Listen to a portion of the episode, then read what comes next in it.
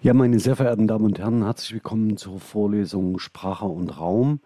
Heute, anders als geplant, werde ich die Vorlesung thematisch bereits abschließen müssen mit einer Zusammenfassung, das heißt mit einem Durchlauf durch die Themen, die wir uns in diesem Semester genauer angesehen haben, in Relation zwischen Phänomenen und Raumstrukturen auf ganz unterschiedliche Art und Weise. Ich bin sehr froh, dass ich das Thema in diesem Überblickscharakter entwickeln durfte.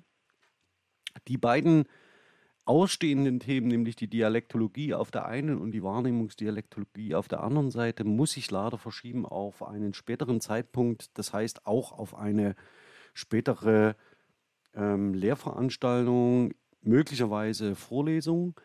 Ähm, ich darf aber äh, zumindest so viel verraten, dass ich in der Diskussion, die sich an diesen Input anschließt, Ihnen eine Einführung gebe in die aus meiner Sicht zentrale Literatur, mit der Sie sich eine moderne Dialektologie erarbeiten können. Und um es gleich vorwegzunehmen, ich bin sehr großer Fan von Alfred Lamelis Strukturen im Sprachraum aus verschiedenen Gründen. Daneben aber werde ich Ihnen Einführungen zeigen können, äh, mit denen Sie sich dieses Themenfeld äh, gut und schnell erschließen können ähm, auch wenn Sie in Ihrem Studium oder bisher in Ihrer hm, Ausbildung nicht äh, mit dem Thema der Dialektologie in Berührung gekommen sind. Die Namen Löffler und Wiesinger werden freilich fallen, aber daneben auch eine ganze Menge andere im Kontext einer modernen Variationslinguistik, die auch ähm, auf die klassische Dialektologie gründet, unter anderem, aber heutzutage etwas anderes meint als die historisch etablierte Mundartforschung, wenn man so will. Und darauf können wir aber sehr, sehr gern in der Diskussion eingehen und vor allen Dingen dann in, zu einem späteren Zeitpunkt in einer anderen Lehrveranstaltung.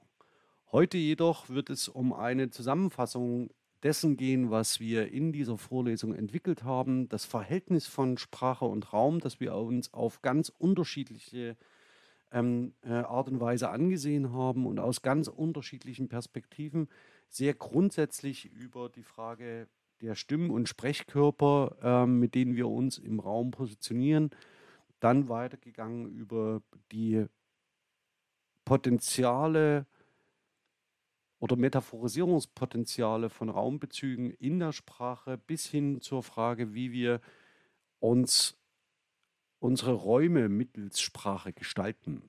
Das Stichwort waren hier die Interaktionsräume und Interaktionsarchitekturen bis dahin, dass wir politische Räume mit bestimmten Assoziationen verbinden. Gut, beginnen wir aber mit dem Zusammenhang von Sprache und Raum. Das erste Thema war hier, oder der erste Teil der Vorlesung stand hier unter dem Motto Stimmkörper und Raum und begonnen haben wir mit dem Thema Organon und Origo am Beispiel ähm, äh, des Liedes ähm, von hier an blind, von Wir sind Helden. Das war ja eine Idee, dass wir uns Mitgliedern in der Lehre uns diesen besonderen ähm, Bezügen ähm, annähern.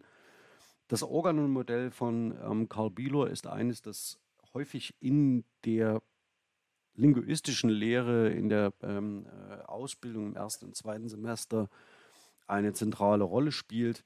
Mir ging es aber vor allen Dingen um die Idee des, der sogenannten Origo, das heißt der Vorstellung, dass wir Menschen, wenn wir sprechen, uns von vornherein im Raum in einer spezifischen Art und Weise positionieren und von uns aus gesehen auf andere Dinge zeigen, ähm, die entwickeln und damit immer sowohl auf andere zeigen als auch zugleich äh, auf uns. Und mit diesen Modi des Zeigens und den Zeichen, die wir davon äh, dabei verwenden, die Bühler im äh, Organon-Modell entwickelt, ähm, haben wir uns in diesem ersten Teil der Vorlesung auseinandergesetzt, ähm, um dann zu einem zweiten Thema zu kommen, das auch bei Bühler ähm, relevant gesetzt ist, nämlich den sogenannten Modi des Zeigens.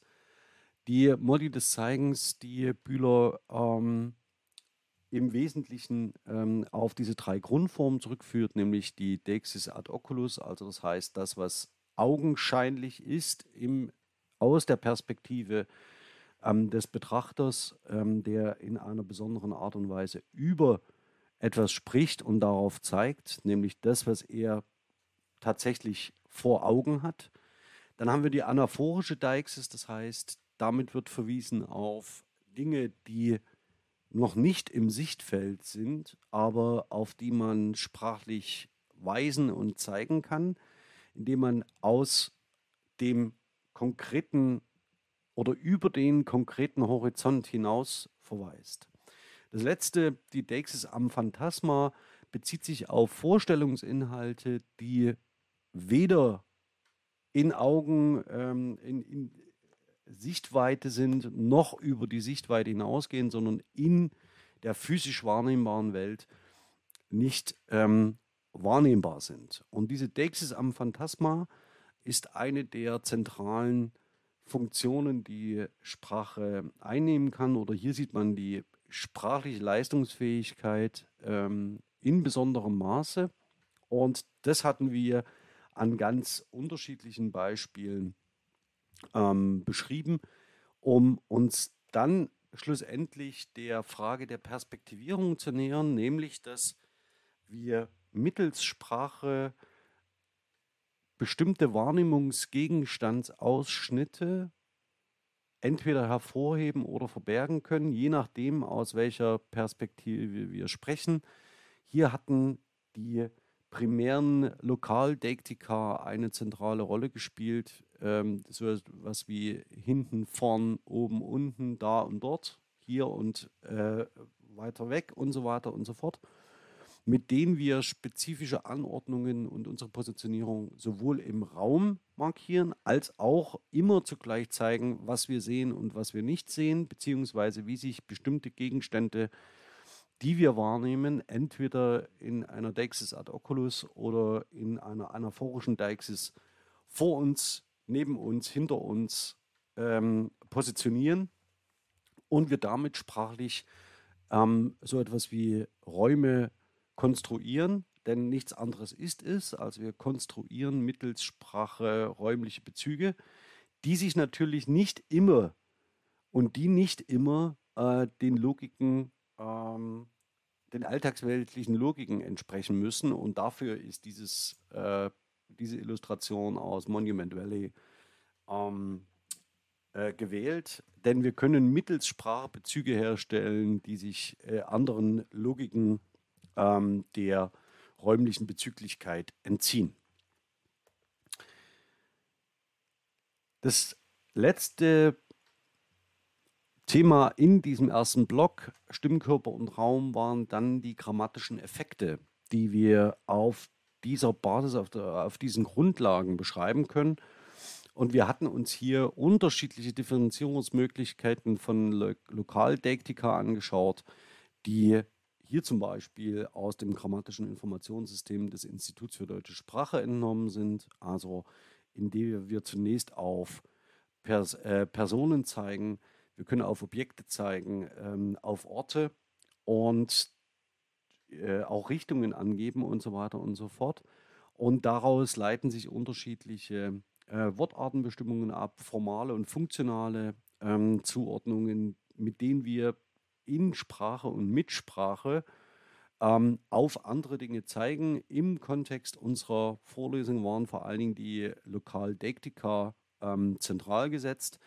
Allerdings immer rückgebunden auch an die Vorstellungen von Bühler, dass, wenn sie auf Personen zeigen, natürlich auch diese im Raum verorten und eben immer zum Ausdruck bringen, wer sie selbst sind und wer der andere ist, der eben nicht an ihrer Position steht. Ähm, dann haben wir uns mit den dimensionalen Lokaladverbialen auseinandergesetzt. Ähm, ich würde hier tatsächlich mit diesem Überblick Ihnen nur anzeigen wollen, dass diese Differenzierungen zwischen den Deiktika ähm, je nach Grammatik, in die Sie schauen, unterschiedlich vorgenommen sind.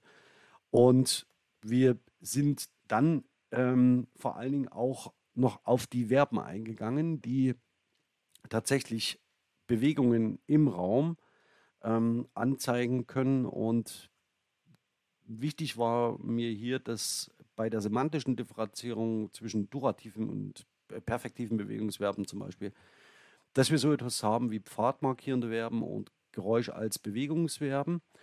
Ähm, weshalb äh, ich auf die Geräusche als Bewegungsverben in besonderem Maße eingehe, ähm, hat damit zu tun, dass ich mich mit ähm, konstruktionsgrammatischen Fragestellungen auseinandersetze und da spielen die Geräusche als Bewegungsverben eine zentrale Rolle. Ich würde im Infobereich eine Infokarte ähm, hinterlegen, um auf eine Vorlesung zu verweisen, die diese Aspekte in den Vordergrund stellt.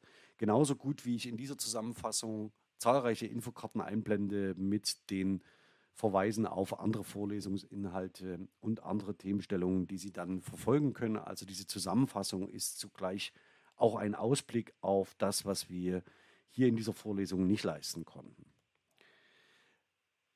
Etwas, das in der Frage der Raumbezüglichkeit ähm, nicht immer eine Rolle spielt, wenn wir uns über Lokal-Deiktika zum Beispiel ähm, unterhalten oder die Frage, welche grammatischen Effekte diese deiktischen, ähm, ähm, dieses, diese Fähigkeit zur Verortung im Raum haben, sind Toponyme, das heißt Namen, ähm, die wir Orten geben, also zum Beispiel Landschafts- oder Ländernamen, Flurnamen, Gewässernamen, Siedlungsnamen, Gebäudenamen, Straßennamen. Auch das ist eigentlich wie die Dialektologie ein Thema, das man in einer eigenen Lehrveranstaltung durchaus würdigen kann, denn die Erforschung von Namen ähm, spielt innerhalb der Linguistik eine große Rolle. Historisch betrachtet steht im Moment aktuell nicht unbedingt im Mittelpunkt des Interesses. Allerdings ähm, sind hier immer wieder bahnbrechende Publikationen erschienen, die dieses eigentlich gesetzte Thema ähm, und sehr traditionelle Thema immer wieder neu in Relation setzen zu Fragen, die uns aktuell auf anderem, äh, in anderen ähm, Bereichen beschäftigen.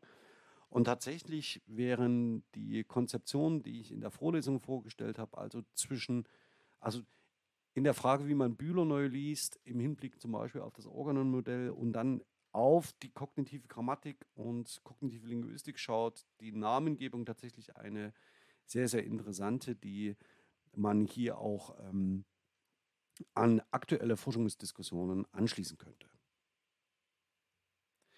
Der nächste große Block, ähm, den wir uns angeschaut haben, also der zweite Teil der Vorlesung nach der Frage Stimmkörper im Raum, ist dann einer, der eher in Richtung der kognitiven Grammatik schielt. Und zwar ähm, aus dem Grund, dass wir wie wir bei Bühler schon gesehen haben, es gar nicht so einfach von Fall zu Fall ist, über anaphorische Deixis und ähm, die Deixis am Phantasma zu sprechen. Natürlich gibt es Inhalte, auf die man zeigen kann, von denen man sehr, sehr sicher ist, dass sie tatsächlich nicht in der Welt existieren. Ähm, auf der anderen Seite gibt es Dinge, bei denen man sich durchaus darüber streiten mag, wie das Verhältnis zwischen anaphorischer Deixis und der Deix am Phantasma sei. Ähm, Sie haben vielleicht in den letzten Wochen die aktuellen Diskussionen verfolgt über die Sichtung ähm, von sogenannten unbekannten Flugobjekten. Das ist äh, eine Bezeichnung, die traditionell verwendet wird. Eigentlich ähm, ist man in der ähm, äh, modernen Auseinandersetzung im Bereich der, des Militärs und der NASA zum Beispiel, würde man eher von nicht erklärlichen Phänomenen im Luftraum oder in der Luft sprechen. Also das heißt, wir haben hier Phänomene, die wir ähm, erklären müssen äh, und sollten, aber nicht jetzt zum jetzigen Zeitpunkt zwingend immer erklären können. Allerdings ist diese Bezeichnung sehr viel unverfänglicher als die der äh, nicht identifizierten Flugobjekte. Aber Sie können sich durchaus dieser Diskussion nähern, wenn Sie darüber nachdenken, ob es sich dabei eher um anaphorische Deiktika handelt, mit denen man auf eben diese Phänomene weist, weil man sie sieht, ja, oder das ist eine Deixis ad oculus bei bestimmten Beobachtungen. Und schlussendlich ähm, haben wir es allerdings auch mit äh, einer spezifischen Dexis am Phantasma zu tun, wenn dann aus dieser Dexis ad oculus behauptet wird, es handelte sich dabei um ein äh, nicht identifiziertes Flugobjekt, ähm, von dem wir nicht wissen, ob sie existieren. Also das heißt, ähm, diese Interpretationsleistung, die dann vorgenommen wird, bezieht sich schon auf den tatsächlichen äh, Gegenstand, nämlich der ähm, kognitiven Grammatik, nämlich ob wir eine spezifische Konzeptualisierung anhand eines sichtbaren, äh, einer sichtbaren Entität vornehmen, die allerdings nicht der physischen Realität dieses äh, Phänomens entspricht. Und damit bewegen wir uns schon sofort in Richtung der Frage, wie wir bestimmte Dinge konzeptualisieren und ähm, zu Wissensinhalten machen. Und das ist Gegenstand der auch Gegenstand der kognitiven Grammatik und dem Verhältnis von Raum und Metapher.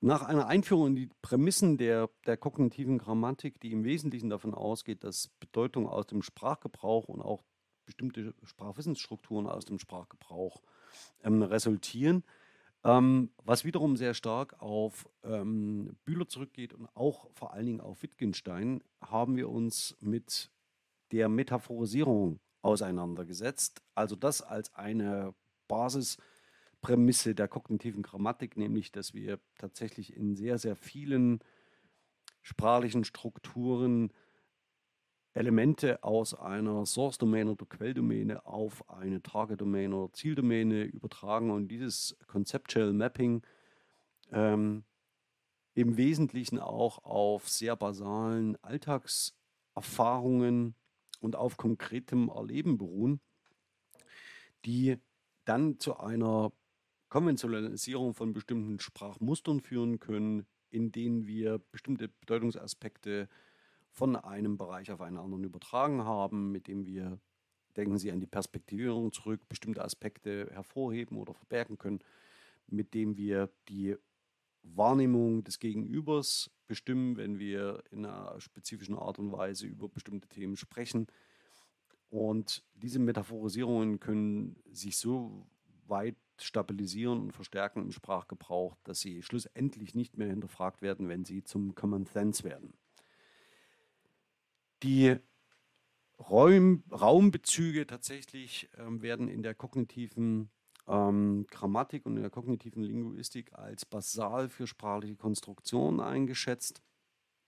Ähm, sie bilden den Grund und ähm, für sehr, sehr viele ähm, äh, Konzeptualisierungen, die wir sprachlich vornehmen können. Und wir haben uns dann im äh, der Vorlesung speziell die spatialen Relationen dazu angesehen, des Containments, des Supports, der Vertikalität und der Kontiguität.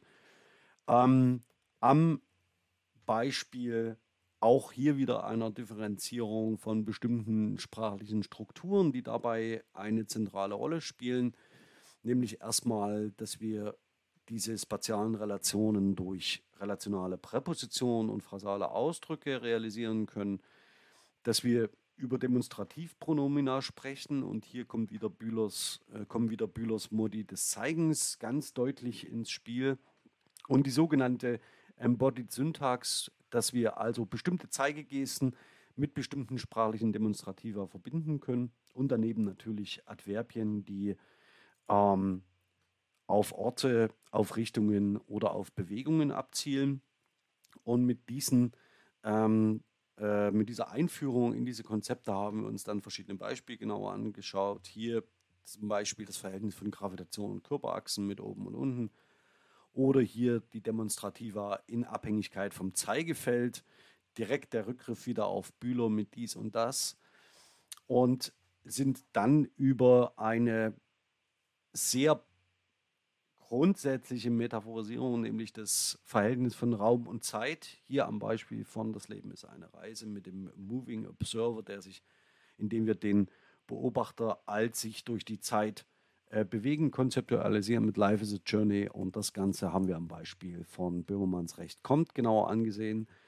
Ähm, ich verlinke mal auf die Playlist der Lieder zur Lehre auch in der Beschreibung zu diesem Video, äh, in der das äh, auch mit aufgenommen ist, sodass Sie das, wenn Sie die Vorlesung bisher noch nicht verfolgt haben, dann auch nochmal nachholen können. Im weiteren Verlauf sind wir dann auf die Raumbezüge, also das konzeptuelle Mapping ähm, genauer eingegangen und haben uns da beschäftigt mit dem mit der Frage oder mit bestimmten Konzepten auseinandergesetzt, die ich jetzt noch einmal durchgehen mag, nämlich einmal dem Horizont, also den wir zunächst erstmal als eine visuell wahrnehmbare Grenze äh, äh, sehen, der unser Sichtfeld ähm, begrenzt und damit im Übrigen die scharfe Grenze darstellt zwischen der Dexis oculus und der anaphorischen Deixis. Also sie können immer nur bis zum Horizont sehen und nicht darüber hinaus. Und damit ist das gewissermaßen die Grenze, die eingezogen ist zwischen diesen beiden Modi des Zeigens, die Bühler ähm, vornimmt. Dann haben wir uns genauer angesehen die Brücke, also mit einem äh, Anfangspunkt und mit einem Endpunkt als ein Verkehrsweg der konzeptualisiert wird ähm, im übertragenen Sinne als eine Möglichkeit, Creme, also Probleme zu überwinden und miteinander in Kontakt zu treten und miteinander zum Beispiel Kommunikation aufzubauen. Also wenn Sie eine Brücke schlagen, dann bauen Sie nicht nur eine Brücke ähm, sehr konkret als Verkehrsweg, sondern suchen auch mit anderen Menschen Kontakt. Dann haben wir uns den Vorhang genauer angesehen, ähm, der auf sehr spezifische Art und Weise ähm, die, das, den sichtbaren Raum für sie begrenzt, allerdings nicht manifest, sondern immer beweglich ist und ihnen die Möglichkeit gibt, hinter ähm, die Vorderbühne zu schauen. Also es äh, ist der Vorhang trennt ähm, visuell wahrnehmbare Räumlichkeiten voneinander ab und ist natürlich in diesem Sinne auch metaphorisch ähm, äh, übertragen und zu beschreiben. Wir hatten uns das am Beispiel des eisernen Vorhangs genauer angesehen. Daneben freilich die Gräben, also das heißt, die äh, etwas voneinander trennen, also meist als künstlich angelegte Gräben zur Verteidigung die sie überbrücken können, wie hier an diesem Beispiel mit Notre Dame im Hintergrund in Paris zu sehen ist, ähm, haben uns die Grenzen genauer angesehen und haben hier äh, auf eine spezifische Grenze geblickt, nämlich die sogenannte Zonengrenze, ähm, um schon auf den dritten Teil der Vorlesung ähm, vorzubereiten, in dem es auch um die Frage der politischen Dimension solcher Grenzziehungen, Gräbenziehungen des Brückenbauens, ähm, der Vorhänge und so weiter ging. Das heißt, es war dafür der Auftakt am Ende des zweiten Komplexes in dieser Vorlesung. Im dritten Vorlesungsteil Sprache und Raum ähm, haben wir uns mit Räumen beschäftigt, die in einer spezifischen Weise in Relation stehen zu sprachlichen Strukturen. Ähm, der Einstieg ähm, war hier gewählt aufgrund ihres Interesses, dass wir uns mit Ritualen, dann mit Interaktionsräumen und Architekturen auseinandersetzen. Und in der ähm, Vorlesung selbst haben wir uns verschiedene Beispiele angesehen. Ähm, ich habe hier den Schwerpunkt gelegt auf einen historisch verfestigten Interaktionsraum, der sich in der Interpretation des gemeinsamen Essens äh, im Neuen Testament ähm, am grünen Donnerstag entwickelt hat, nämlich das Ritual des christlichen Abendmahls, ähm, das sich aus dieser ähm, Schilderung im Neuen Testament als eines der zentralen Initiations- und Kommunionsrituale der christlichen Kirchen entwickelt. Und damit nicht genug. Es bleibt natürlich nicht nur ähm, ein gemeinsames Essen äh, am Tisch des Herrn, sondern bildet neben dieser Interaktionsräumlichkeit, die sich im Ritual etabliert mit den im Ritual handelnden Akteurinnen, sondern es werden in der christlichen Tradition ähm, wachsen, erwachsen daraus Interaktionsarchitekturen, die symbolisch ähm, das Ritual stützen und gleichzeitig natürlich auch den Werte und den Wertekanon in diesem Ritual stets stabilisieren und mit jeder ähm, äh, Durchführung des Rituals erneut bestätigen. Von dort aus gesehen sind wir zu den Ideenlehren gegangen. Ähm, Ideenlehren hier als ein neutraler Begriff für die ideologischen Zusammenhänge und der Begriff der Ideologie, den würde ich in der äh, Linguistik als neutral operationalisieren, in dem Sinne, als dass eine spezifische Ideenlehre ein, einen normativen Gesellschaftsentwurf in den Mittelpunkt stellt und dieser normative Gesellschaftsentwurf natürlich auch sich auf sprachliche Strukturen niederschlägt, denn ähm, wenn Sie Gesellschaft bilden wollen und prägen wollen mit einer bestimmten Sicht auf die Dinge, dann liegt nichts näher, als sich der Prinzipien einer spezifischen Perspektivierung ähm,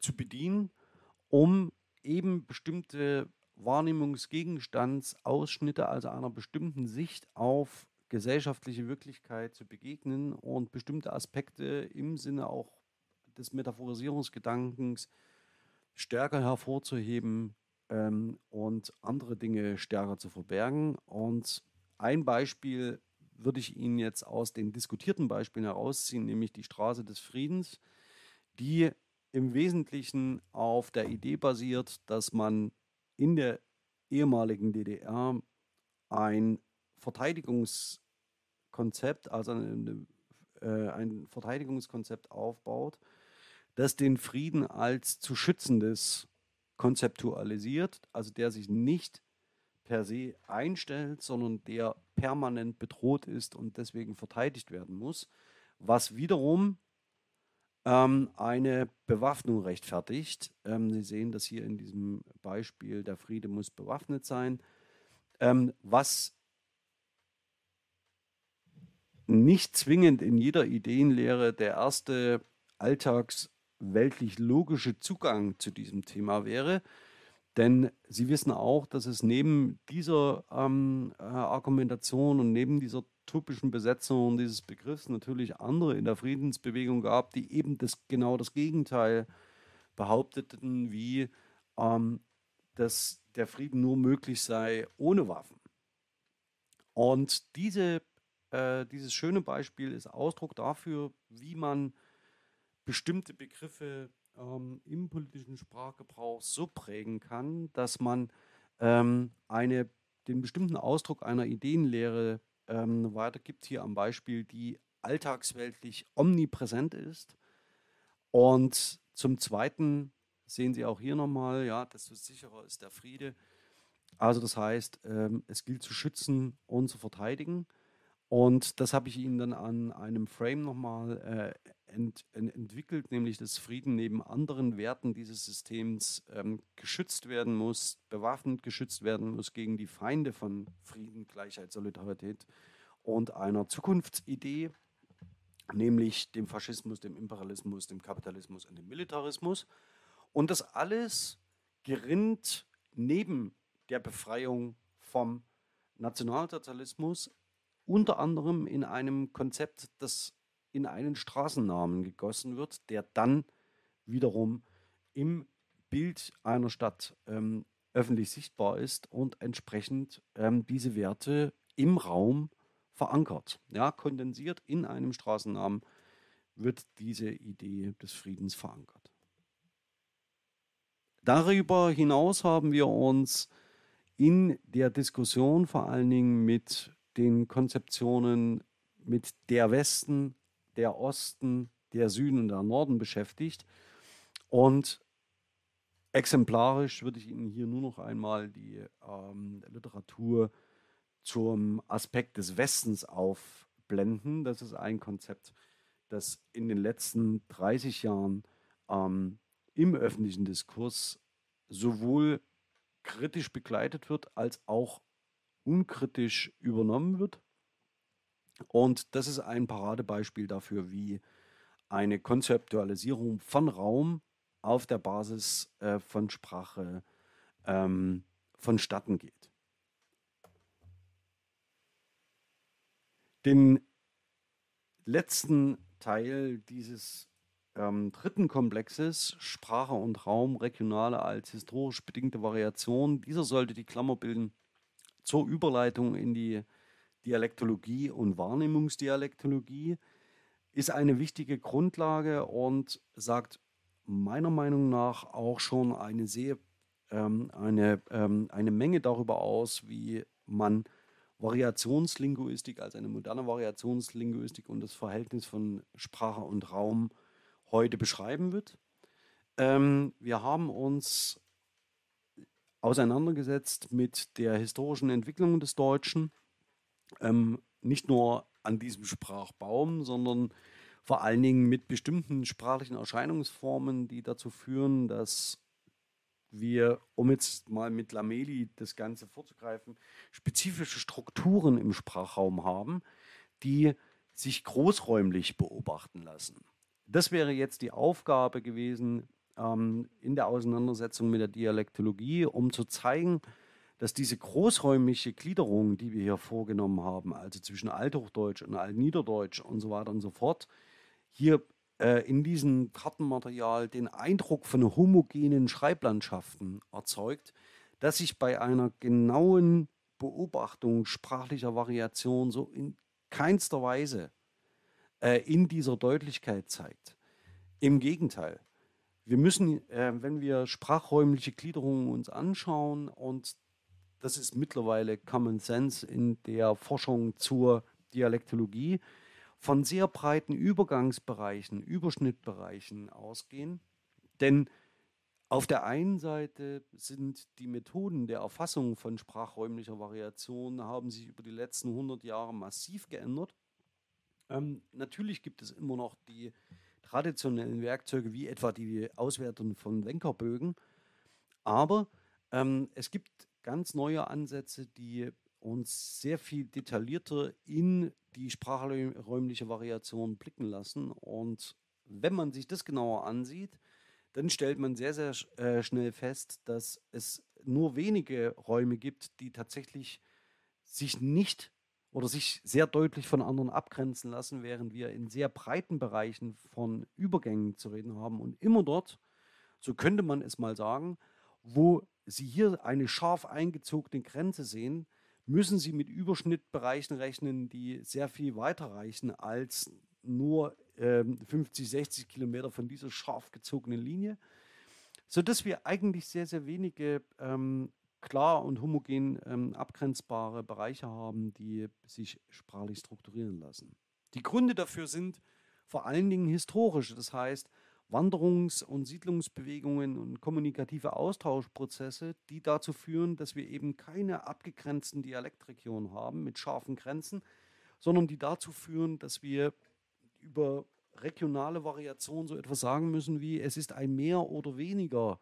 Es ist ein eher alemannisch oder noch vielleicht bayerisch. Es ist eher ähm, das nordsächsische oder das ostmeißnische, das westmeißnische, das nordmeißnische also osterländische oder äh, wie können die Dialektregionen sehr, sehr klein, äh, kleinräumig gestalten, je nachdem, wie viele Variationen, Varianten, Variablen sie annehmen. Und Grund dafür ist, dass unsere Sprache zum Glück lebt. Also das heißt, nicht die Sprache lebt, sondern ihre Sprecherinnen leben und ähm, tauschen sich mit anderen aus, sind sehr, heute sehr viel mobiler als noch vor 150 Jahren. Ähm, wir haben eine Tendenz der, ähm, des Zuzugs in die Städte, die wiederum für sich genommen ähm, eine, einen Mikrokosmos äh, des sprachlichen Austauschs und kommunikativen Austauschs bilden. Wir sind eine Einwanderungsgesellschaft, ähm, die in der es neue sprachliche äh, Strukturen ähm, natürlich auch in den allgemeinen Sprachgebrauch äh, schaffen. Ähm, wir haben Einflüsse aus dem Englischen, dem Französischen, aus ähm, osteuropäischen Sprachen, die ähm, oder Sprecherinnen und Sprechern, die mit deutschen Sprech Sprecherinnen des Deutschen in Kontakt treten und wiederum zu Sprachwandelphänomenen führen. Ähm, wenn Sie das interessiert, ähm, in der Informationskarte verweise ich auf die Vorlesung zum Sprachwandel und das führt dazu, dass wir diese prototypischen Schreiblandschaftskarten, wie wir sie in der letzten Woche entwickelt haben, ähm, in einer modernen Dialektologie ganz grundsätzlich auf den Prüfstand stellen müssen. Das Ganze allerdings werde ich nicht in dieser Vorlesung mehr entwickeln können und würde Ihnen aber anbieten, dass wir darüber jetzt in der sich anschließenden Diskussion sprechen, nach diesem Durchlauf durch die Vorlesung und der Zusammenfassung. Wenn man also so will, versuchte ich in dieser Vorlesung die Konzepte von Sprache und Raum aus ganz unterschiedlichen Perspektiven aufeinander zu beziehen. Wir sind sehr grundsätzlich gestartet mit Bühler. Dann haben wir uns ähm, Ideen angeschaut innerhalb der kognitiven Grammatik, die sehr stark auf Bühler zurückgreifen, aber auch auf Wittgenstein. Und schlussendlich ähm, haben wir uns drei unterschiedliche ähm, Beispiele angesehen, wie Sprache Raum prägt und wie Raum sehr konkret Sprache prägt, sodass wir von einem kulturräumlichen Verhältnis ähm, ausgehen müssen, das sich hier an unterschiedlichen Beispielen beschreiben ließ. Also wie prägt Sprache Interaktionsräume und schließlich Interaktionsarchitekturen? Wie prägen Ideenlehren, die meistens sprachlich ähm, ähm, verfestigt sind und sprachlich zum Ausdruck kommen. Wie sollten sie sonst? Ähm, wie diese spezifische sprachliche Bezeichnungen von Räumen prägen. Und schlussendlich haben wir uns noch angeschaut, wie Raum, Kulturräume und Sprachräume prägt. Das war der letzte Teil der Vorlesung, in dem es mehr oder weniger in diesen Ausblick ging. Herzlichen Dank dafür, dass Sie der Vorlesung bis hierhin gefolgt sind. Ich würde mich sehr freuen, wenn Sie dem Kanal treu bleiben und ähm, einen, äh, egal wie die Lehre im nächsten Semester ablaufen wird, ähm, die Tendenz geht dahin, dass die Vorlesungen wieder digital sein werden. In der nächsten, Im nächsten Semester werde ich mich mit dem Thema der sogenannten Koloniallinguistik beschäftigen. Das ist ein Begriff, den ich als Anker verwende, allerdings zugleich ähm, problematisieren werde in dieser Vorlesung, um verschiedene Aspekte der Aneignung von Welt durch Europa mir genauer anzusehen und gleichzeitig ähm, kritisch zu hinterfragen. Das wird das Thema der Vorlesung im Wintersemester sein. Ähm, ich würde mich sehr freuen, wenn Sie da dabei sind. Für heute und für jetzt und für dieses Sommersemester bin ich ganz erst einmal herzlich Ihr Alexander Lasch und freue mich darauf, wenn wir uns nach der Sommerpause wiedersehen und hören. Bis dahin, tschüss.